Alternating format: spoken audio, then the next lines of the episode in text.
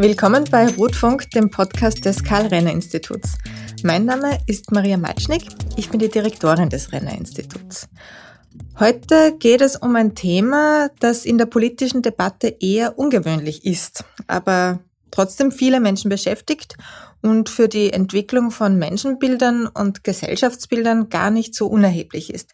Und zwar geht es um Videospiele. Dazu habe ich heute den Historiker Eugen Pfister zu Gast. Er forscht schwerpunktmäßig zu Videospielen und Politik. Wir sitzen mit großem Abstand voneinander an einem Tisch im Renner-Institut. Äh, lieber Eugen, ich freue mich sehr, dich zu sehen. Kannst du dich unseren Hörerinnen und Hörern bitte vorstellen? Das mache ich gerne. Vielen Dank für die Einladung zuerst.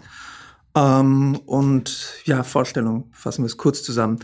Ich bin ausgebildeter Historiker und Politikwissenschaftler und leite gerade ein äh, Forschungsprojekt, das vom äh, Schweizer Nationalfonds finanziert wird an der Hochschule der Künste in Bern zum Thema Horror Game Politics, wo ich mir gemeinsam mit einem äh, Kollegen, mit dem Arno Görgen, in einem Sample von ungefähr 50 Horrorspielen der letzten zehn Jahre anschaue, was für ideologische Aussagen sich hier finden lassen. Also wir schauen uns Computerspiele an als ein Ort, wo auch Politik konstruiert und kommuniziert wird. Sehr verkürzt gesagt.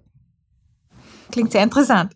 Wie kommt man als Historiker und Politikwissenschaftler dazu, sich hauptsächlich mit diesem Thema zu beschäftigen. Du beschäftigst dich ja schon seit etlichen Jahren mit. ja, seit ungefähr acht Jahren ist es eigentlich fast nur noch mit Computerspielen als Quelle. Spielst du selber gerne Videospiele oder und hast du dann gedacht, ich mache mal mein Hobby zu einem akademischen genau. Beruf? Genau das war's. Also das ist etwas, was mich schon immer ähm, angetrieben hat. Das hat Vor- und Nachteile, darauf komme ich dann eh noch. Ähm, also zum einen, ich wollte immer etwas machen, was mich begeistert. Und deswegen war auch meine Masterarbeit noch in Geschichte, habe ich zu Piraten in der Karibik geschrieben und Kulturtransfer, weil mir das einfach ein Thema war, das mich fasziniert hat. Äh, meine Dis habe ich dann zur europäischen Integration und Film geschrieben, weil mich das fasziniert hat. Und dann äh, waren da halt die Computerspiele, die mich begleiten, seitdem ich, ich glaube, mit sieben, na, mit neun habe ich meinen ersten Computer gekriegt und seitdem spiele ich einfach mal mehr, mal weniger. Das Lustige ist, dass seitdem ich das zur Arbeit gemacht habe, ich viel weniger zum Spielen komme. Äh, aber das hängt wahrscheinlich auch damit zusammen, dass ich jetzt Familie habe und so weiter. Macht es dir auch weniger Spaß, weil du dir dann denkst, äh, das Spielen ist jetzt Arbeit? Oder? Ja, definitiv. Das ist immer so. Also das, ähm, es sind zwei Aspekte. Zum einen muss ich jetzt halt auch Spiele spielen, die ich sonst mir einfach nicht ausgesucht hätte. Also die Call of Duty-Reihe, äh, die in so in einem futuristischen Rahmen ist, ist etwas, was ich eigentlich nie gespielt hätte, was aber große Reichweite hat und extrem politisch ist. Ja, das macht nicht immer Spaß, weil manchmal ist das wirklich äh, sehr B-Movie-mäßig. Und das Zweite ist, dass ich halt jetzt alles auch immer so ein bisschen analytisch sehe, dass man schon vor mir im Film passiert. Also wenn man dann weiß, was haben sich Entwickler da gedacht, was waren da jetzt die Hintergründe, warum wird jetzt gerade dieses Motiv übernommen, warum ist gerade dieser Spielmechanik im Gang, dann wird halt das, was man Immersion nennt, sehr erschwert, als dass man so wirklich eintaucht in das Spiel. Mhm. Ähm, du hast es eh schon angesprochen, dein aktuelles Projekt, das du leitest äh, an der Hochschule der Künste in Bern, also du leitest es mit einem mhm. Kollegen gemeinsam, beschäftigt sich eben speziell mit Horrorspielen und die Darstellung politischer Mythen in diesen Spielen. Warum ist diese Art von Spielen besonders interessant, beziehungsweise was sind überhaupt Horrorspiele. Ich muss dazu sagen, ich selbst bin nie über den Gameboy und über einfache Handyspiele hinausgekommen. Okay. Deshalb, Immerhin. Ähm, deshalb musst du jetzt das bitte einer völlig Ahnungslosen erklären. Ja, also erstens, ich würde das gar nicht das so, so äh, defensiv sagen. Also du spielst ja auch nur andere Sachen. Also es ist ja die, dafür, glaube ich, viele, die Horrorspiele spielen, haben keine Ahnung von Handyspielen. Das sind einfach zwei unterschiedliche Medien-Subgattungen. Ähm, also auch beim Horror bin ich gelandet, weil es mich in den letzten Jahren oder vor fünf, sechs Jahren immer mehr zu Horror persönlich hingezogen hat. Und dann versuche ich das halt auch zu analysieren, warum. Und äh, Horror bietet sich an für Politik, weil es schon immer so, und lustigerweise oder, oder ironischerweise, weil es immer so auch ein bisschen wie Schund wirkt. Also es hat so was Groschenroman-mäßig oder Groschenroman sagt heute niemand mehr. Also ja, es ist so pulpartig ist es einfach. Es wird nicht ganz ernst genommen, weil äh, Splatter-Filme und Splatter-Spiele sind halt so übertrieben, äh, so überzeichnet, dass man sich jetzt denkt, ja, das, ist, das brauchen wir nicht ernst nehmen, weil das ist etwas ganz Absurdes. Es wird auch von den äh, Medienwissenschaftlern meistens eher am Rande nur beobachtet, wobei das jetzt nicht mehr ganz wahr ist in den letzten Jahren. Also so ein bisschen unbeobachtet und das hat aber Horror schon immer die Möglichkeit gegeben, plötzlich Themen anzusprechen, die sonst zu heiß waren. Also in Horrorfilmen in den USA konnte zum Beispiel Rassismus thematisiert werden in einer Zeit, wo du öffentlich nicht über Rassismus reden konntest. Ähm, das gleiche gilt äh, für Themen zum Kalten Krieg, für äh, Fragen der, wie weit Wissenschaft gehen darf. Also in den 50er, 60er Jahren war im Horror sehr viel Kern, äh, Kernphysik, also Kernphysik beziehungsweise halt Atomenergie als Thema. Ähm, jetzt ist sehr viel Stammzellenforschung gewesen. Ähm, Im Zombie-Genre wurde sehr viel oder sehr ähnliche Themen verhandelt wie die einfach überhaupt unsere kollektive Identität jetzt gerade angehen und die Frage, sind wir eine offene oder geschlossene Gesellschaft auch? Und das sind dann tatsächlich, also da kommen wir dann sehr, sehr schnell zum Tagesgeschehen. Also jetzt auch mit Corona und dem Virus natürlich, aber schon vorher bei der äh, Flüchtlingskrise, bei der sogenannten, finde ich, hat sich sehr gut gezeigt, dass da sehr viele ähnliche Argument, Argumente zu finden sind und äh, äh, Erklärungsmodelle für Politik und für Gesellschaft. Also Horror ist auch ein Ort, wo ein bisschen ausprobiert wird, über Politik zu reden. Also es ist ähnlich wie in der Kunst, nur beim Horror geht es noch ein bisschen mehr unter dem Radar durch, weil es einfach nicht ernst genommen wurde. Das stimmt natürlich nicht vollständig, weil es gibt sehr viele gute Wissenschaftlerinnen, die dazu arbeiten, aber im Allgemeinen kann man sagen, dass man da, dass das nicht ganz so ernst genommen wird. Wer entwickelt denn solche Spiele? Boah, jeder oder jede. Das ist, ähm, also es ist wirklich ganz unterschiedlich. Wir haben ähm, sogenannte AAA-Games. Das heißt, äh, boah, wo kommt das? AAA heißt einfach, dass die Riesenbudgets haben. Also das sind die wertvollsten Produkte. Ich glaube, das ist Marketing-Sprech oder äh, Betriebswirtschaft. Das sind äh, Spiele, die dann bis zu äh, 100 Millionen Dollar in der Produktion und im Marketing kosten. Also die, das sind, die sind dann auch meistens too big to fail. Also die werden dann wirklich so designt, dass sie, dass die Ecken und Kanten so abgeschliffen werden, dass sie allen gefallen müssen. Und daneben gibt's dann sogenannte Indie-Games, die von ein oder zwei Entwicklerinnen äh, irgendwo zu Hause entwickelt werden über drei, vier Jahre, die dann aber meistens auch offener noch mit politischen Themen umgehen. Also da gibt's zum Beispiel, und jetzt muss ich überlegen, ein Spiel, das sich mit der Geschichte ähm, Taiwans auseinandersetzt, und zwar der, der, des autokratischen Systems äh, Detention. Das ist so ein Horrorgame, das eigentlich von einer Person mit, äh, mit Unterstützung gemacht wurde. Mhm. Also man hat die ganze äh, Spannbreite. Okay. Und wo wir, wo werden die Spiele, wo wird das dann diskutiert? Also wo es gibt ja dann ähm, quasi oft auch eine Debatte über mhm. Spiele und deren Inhalte und deren Intention und so weiter. Gibt es da so, gibt's da Gamerforen? Ähm, gibt es auf jeden Fall. Wird? Ich überlege nur, wie man gut antworten kann, weil ich muss auch dazu sagen, das schauen wir uns gar nicht so sehr an. Also die wir versuchen auch eine Rezeptionsanalyse mit einzubauen bei jedem Spiel, aber das ist sehr aufwendig und es ist sehr schwer, hier aussagekräftig für alle zu sprechen, weil es gibt die äh, einschlägigen Gamer-Foren und dann natürlich auch auf Reddit und 4chan und so weiter Diskussionen, aber das sind immer sehr spezielle äh, Nischengruppen. Da würde ich jetzt nicht davon ausgehen, dass die eine sehr verbreitete Meinung äh, widerspiegeln. Also das kann manchmal spannend sein, muss aber nicht dann teilweise sind halt die Rezensionen noch immer ein, ein Ort, wo alle hingehen, nachdem ein Spiel herauskommt, wo dann auch drunter diskutiert wird.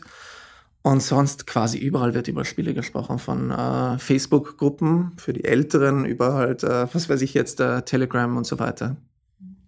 Hat dich was überrascht in letzter Zeit bei deinem Projekt, als du hm. die Horrorspiele durchgespielt hast?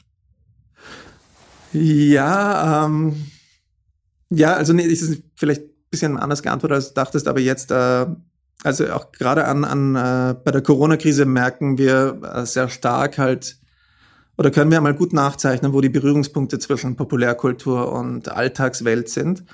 Und was mich überrascht hat, ist, dass hier in, in Europa, und da sieht man einen Unterschied zu den USA vor allem und teilweise auch zu Großbritannien, ähm, wenn man jetzt ganz grob, und das ist sehr vereinfachend und äh, man muss bei allem sehr viel diffizile, äh, ne, pardon, differenzierter sich alles anschauen.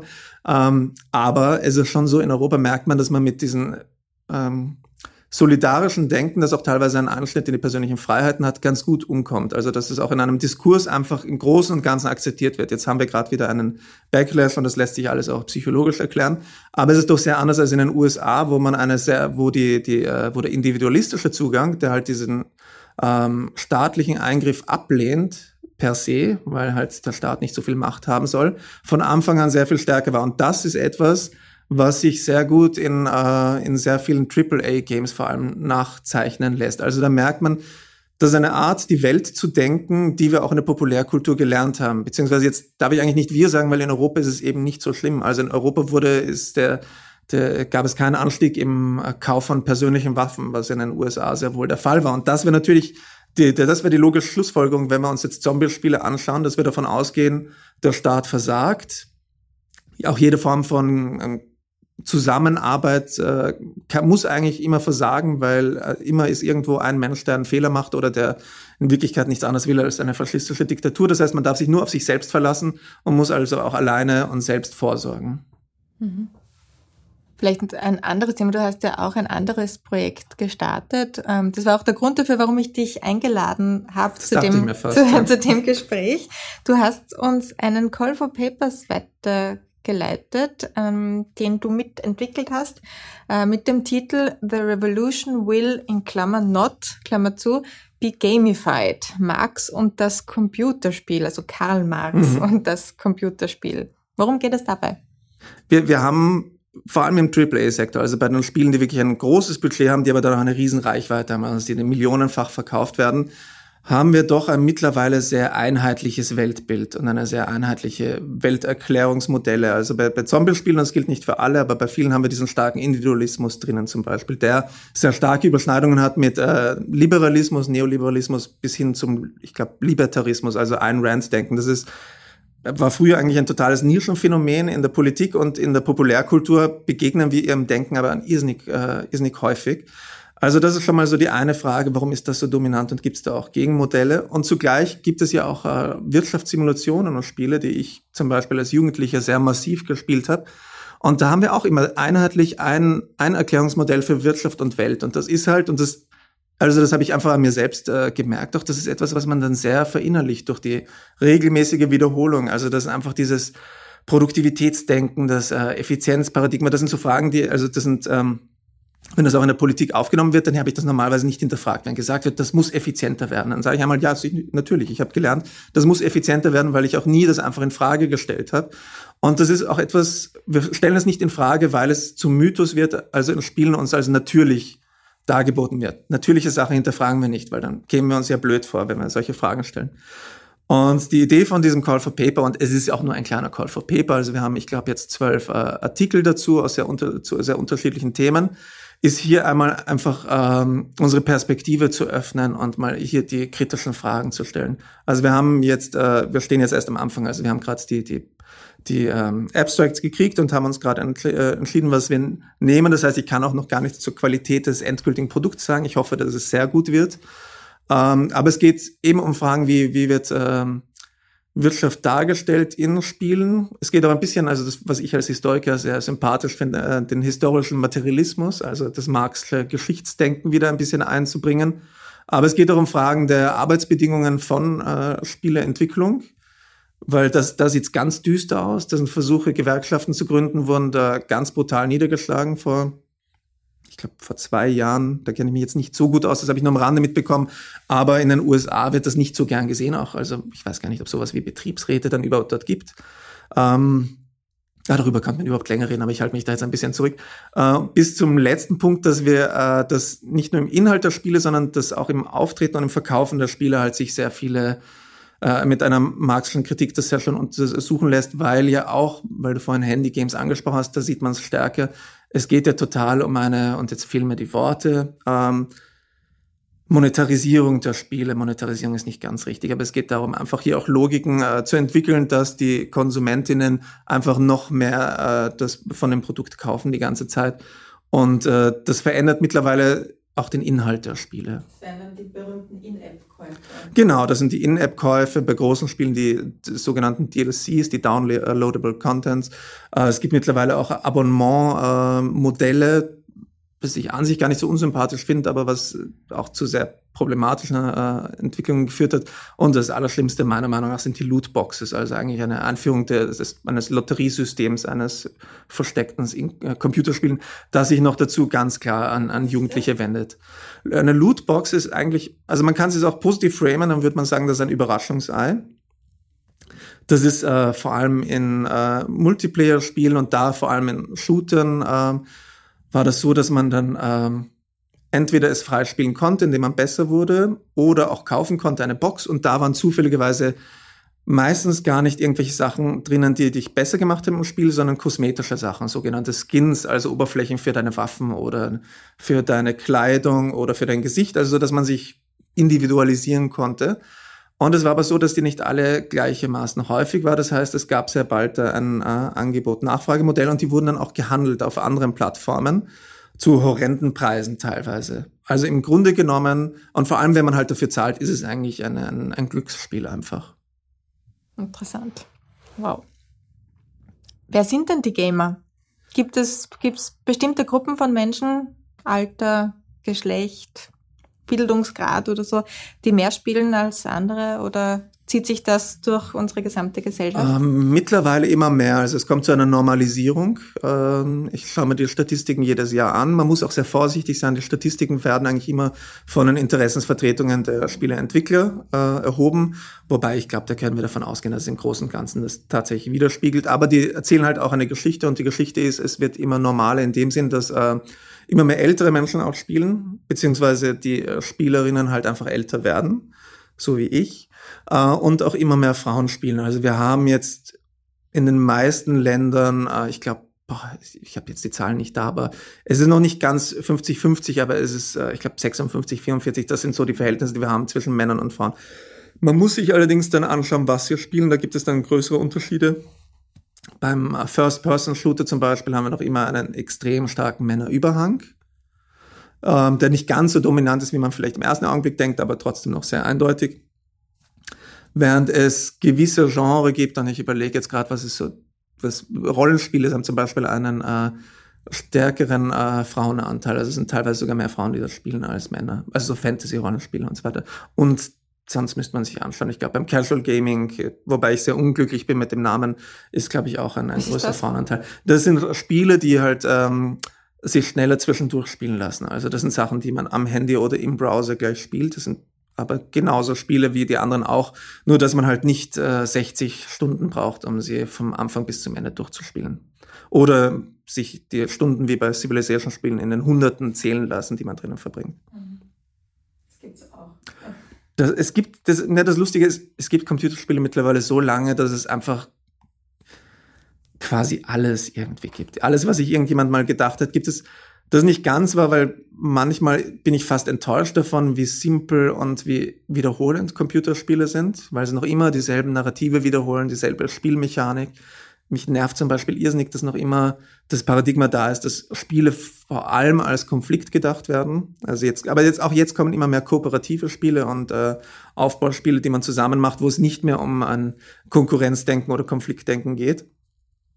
Aber was ich eigentlich sagen wollte, jetzt muss ich wieder überlegen, nein, es gibt äh, also es gibt sie einfach so lange, dass es einfach eine riesige Bandbreite gibt und dass es halt alle gibt, das Spiel. Also dieses, dieses äh, Stereotyp von dem ähm, pubertierenden männlichen äh, First-Person-Shooter ist, äh, von dem muss man sich langsam verabschieden. Das ist nicht, das ist nicht der, der, der vertritt nicht die, die Spielerszene, weil das ist, äh, ich glaube, es gibt mehr Frauen über 50, die Computer spielen, als äh, Männer zwischen, was sind denn, äh, zwischen 12 und 18.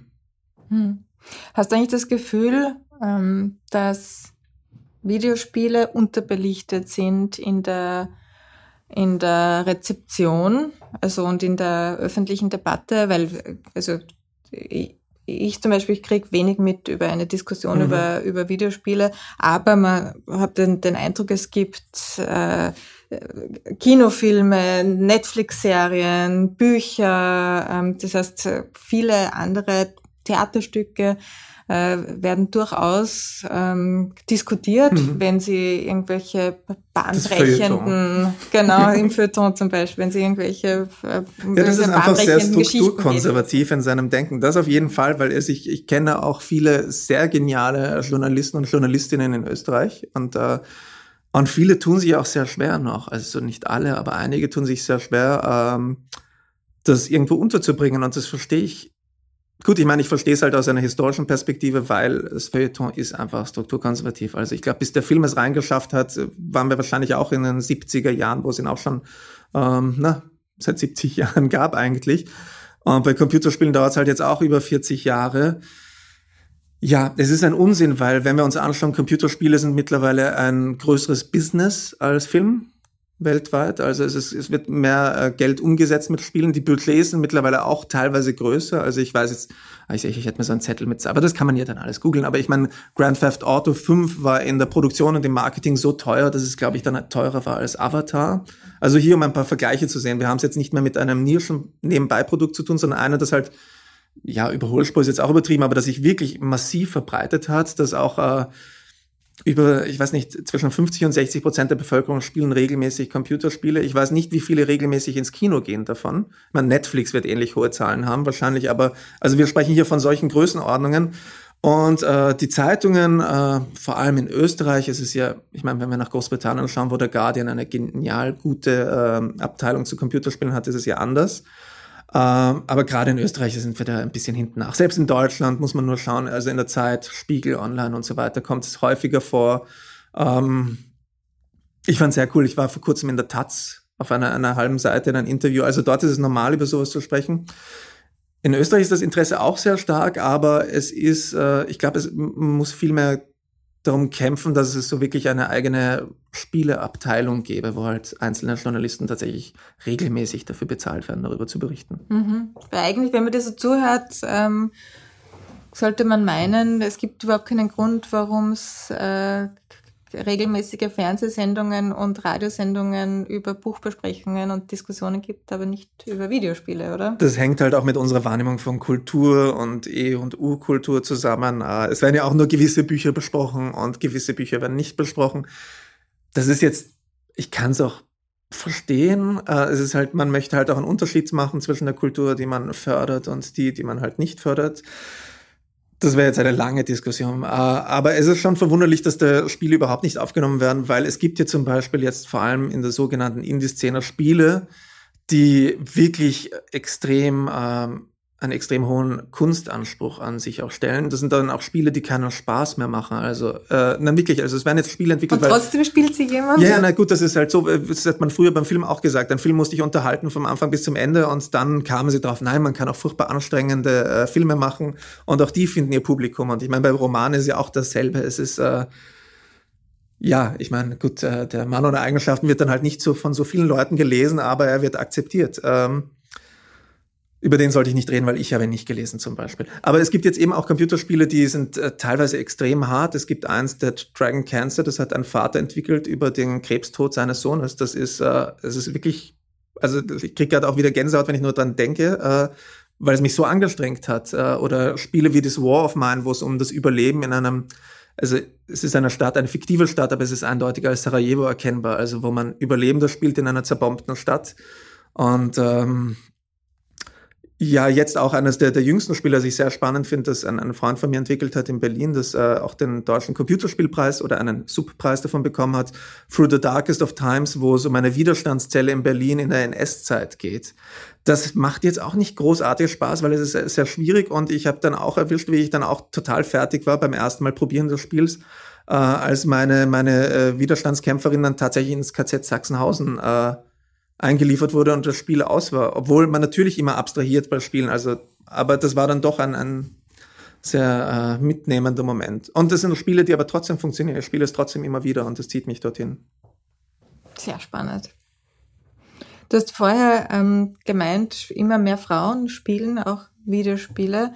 Ähm, das erinnert mich auch daran, dass wir am Renner-Institut vor eineinhalb Jahren Anita Sarkisian zu Gast hatten. Das ist eine amerikanische Medienkritikerin und Bloggerin, die international bekannt wurde, als sie 2012 eine YouTube-Videoserie mit dem Titel Tropes vs. Women in Video Games startete. In der, in dieser Serie hat sie sexistische Stereotypen in Videospielen analysiert und was darauf dann folgte, also eigentlich folgte das nicht auf ihre Videoserie, sondern nur ähm, auf den Aufruf für das Crowdfunding mhm. zu dieser Videoserie. Äh, was darauf folgte, ist einer der berühmtesten Shitstorms überhaupt. Ähm, Anita Sarkeesian wurde das Ziel einer regelrechten Hasskampagne inklusive Vergewaltigungs- und Morddrohungen, die sie dann auch zu einem großen Teil öffentlich machte. Und diese Hasskampagne wiederum war dann der beste Beweis für die Notwendigkeit ihrer Arbeit, nämlich dafür, dass, ähm, dass in der Videospielszene Misogynie weit verbreitet ist Ähm, genau, wie, wie siehst du dieses Problem und hat sich da in den letzten Jahren, also seit, ähm, seit dem Tropes versus Women in Video Games, durch diese offenere Diskussion auch etwas zum Besseren bewegt? Mhm. Es hat sich definitiv was zum Besseren bewegt, weil es einfach öffentlicher wurde. Das ist das Problem äh, von der Misogynie in Spielen und aber auch, de, kann man auch gleich in dem Arten zu sagen, Rechtsradikalismus und äh, Neonazis in, in äh, gibt es alles. Äh, und äh, die, wie sagt man das deutsche Wort für, also die. Äh, Sag's auf Englisch. Thrive. Äh, also denen geht's besonders gut, wenn sie unbeobachtet werden. Also auf so Plattformen wie Steam und so weiter ist es, hat ein, ein Freund von mir, der Christian Huberts, aufgedeckt, gibt es nicht viele Gruppen, die einfach Hakenkreuze verwenden, Adolf Hitler, äh, wo auch sehr schön, es gab eine Überschneidung, ähm, ah Gott, wo war der? Ein FPÖ-Politiker, ein Jungpolitiker irgendwie, der da auch mit äh, ähm, also ganz direkten Codes halt, was ich weiß gar nicht mehr, was Himmler und so weiter kam bei ihm alles vor, der, der, der einfach fröhlich vor sich hin leben können. Und eine, aber das Problem ist auch, ich meine, das gab es ja immer, nur früher hat man sie nicht mitbekommen, aber hier haben sie eine kleine Öffentlichkeit und erreichen dadurch auch, Leute. Also die Gefahr ist hier eher, dass sie andere Leute damit infizieren, weil sie doch Leute erreichen, aber noch genug unter dem Radar sind, dass die ganzen gesellschaftlichen Tabus nicht greifen. Also dass nicht sofort jemand sagt, sag mal, spinnst du, wenn du das öffentlich machst, äh, verlierst du deinen Job oder dann kannst du deine Karriere vergessen, was ja, weswegen man das sonst in der Öffentlichkeit nicht sagen kann. Also da muss noch viel passieren, aber jetzt bin ich zu weit weggekommen von Anita Sarkeesian und äh, Misogynie. Es ist, ähm, man muss zum einen sagen, das existiert alles, es existiert weiter. Ich mache jetzt auch mit mit Kollegen bei einer deutschen Initiative Keinen Pixel für Faschisten wo es auch wieder einen Backlash gab. Und äh, es ist dann immer schwer anzuschätzen, wie groß sind die, wie viele Leute sind die dahinter, weil sie sind ganz gut organisiert auf Twitter, auf YouTube, machen ewig lange Videos jetzt dagegen. Ähm, aber ich würde trotzdem sagen, ihre Reichweite ist beschränkt und es sind halt kleine, sehr aktive Zellen.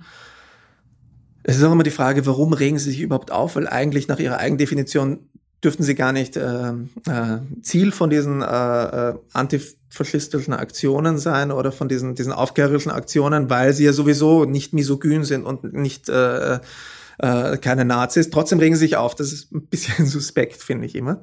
Ähm, also es gibt die noch. Und die Gefahr ist, dass sie schon ein bisschen vernetzter sind. Also dass sie sich gegenseitig unterstützen und helfen können und halt auch in dem Weltbild bestärken und dadurch das irgendwie normalisieren. Also, dass es einfach normal ist, dass man jetzt da einfach gleich aufspringt und losgeht. Und dann bei Nita Sarkisian wurden ja, kam nicht nur Morddrohungen, sondern kam es auch zu Doxing, also zu Übernahme von, von Webseiten. Ihr Wikipedia-Antrag wurde gehackt, ihre E-Mail-Adresse äh, wurde freigegeben, äh, also wurde öffentlich gemacht und ihre Adressen. Also, das war wirklich extrem übergriffig.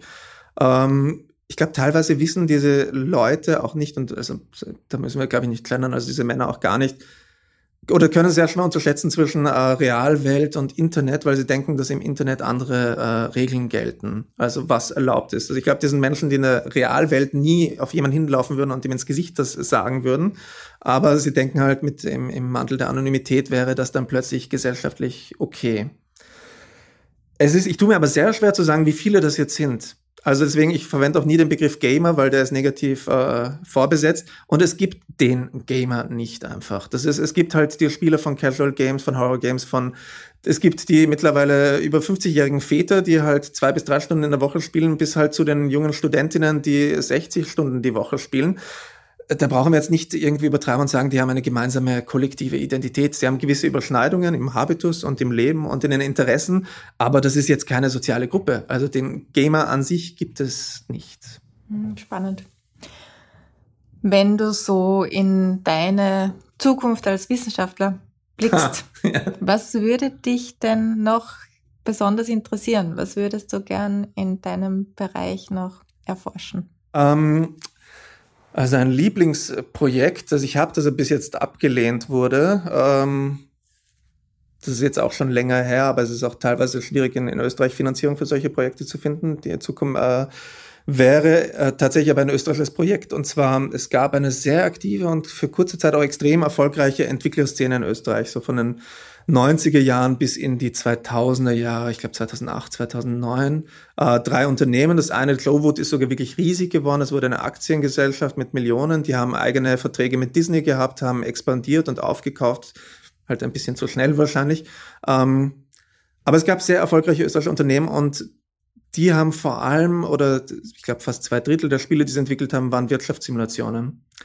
Und ich würde mir die gerne genauer anschauen, weil da sieht man sehr schön auch, wie äh, eine Überschneidung zum einen in den Innerspielen geht es halt schon um ein sehr liberales Wirtschaftsmodell, also einfach äh, Produktivität maximieren, Profit maximieren, die ganze Konkurrenz vernichten. Das ist sozusagen, darum geht's. Ja, oder was wir halt von DKT und von Monopoly kennen.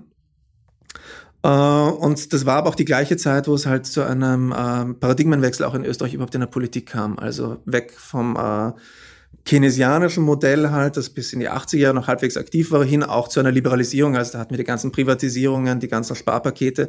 Und das Lustige ist, die Politik hat diese Entwickler auch geliebt. Die haben Länder, also Preise von den Bundesländern bekommen, die haben Preise vom Staat bekommen ähm, und wurden halt die ganze Zeit hervorgeholt, solange sie erfolgreich waren. Also als Vorzeige, äh, was war das denn, die die Dotcom, nein, das war vor der Dotcom-Blase, aber also Vorzeige IT-Unternehmen. Äh, und die sind dann eingegangen einfach. Also Joe wurde zweimal in den Konkurs gegangen und wurde auch einfach fallen gelassen. Uh, sehr spannend finde ich auch ein anderes Unternehmen und da muss ich jetzt überlegen, ob das uh, Neo Software oder Sunflower war. Das wurde zuerst von ähm, Rockstar übernommen, wurde dann umgetauft in Rockstar Vienna und das wurde dann über Nacht geschlossen. Also die haben die Schlösser ausgewechselt und die ganze Belegschaft stand vor verschlossenen Türen. Dort standen Securities und die haben sie einzeln reingeholt und dann gab es, glaube ich, schon einen goldenen Handshake. Aber das sind so Sachen, von denen ich gar nicht wusste, dass sie in Österreich überhaupt möglich sind, weil ich sie einfach nur aus amerikanischen Filmen bisher kannte.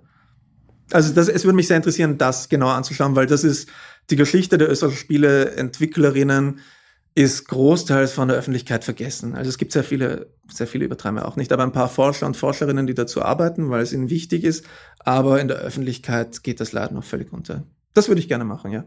Das klingt sehr spannend. Da würden wir dann gern wieder mit dir sprechen, falls sich das ergibt. Ähm, vielen Dank, Eugen, dass du zu uns gekommen bist und ähm, quasi aus deiner, von deiner Arbeit erzählt hast. Ähm, vielen Dank äh, auch an alle fürs Zuhören. Ich hoffe, Sie haben gerne zugehört und sind auch bei der nächsten Folge wieder dabei. Ähm, wie immer die Bitte auch weiter zu sagen, dass es den Podcast Rotfunk gibt, der aktuelle und grundsätzliche politische Debatten hörbar macht. Abonnieren Sie uns, folgen Sie uns auf Twitter und bewerten Sie uns im iTunes Store mit fünf Sternen, damit uns auch andere Hörerinnen und Hörer leichter finden können. Bis zum nächsten Mal. Produziert wird dieser Podcast vom Karl Renner Institut und Missing Link. Musik und technische Umsetzung von Peter Kollreider, Hörwinkel.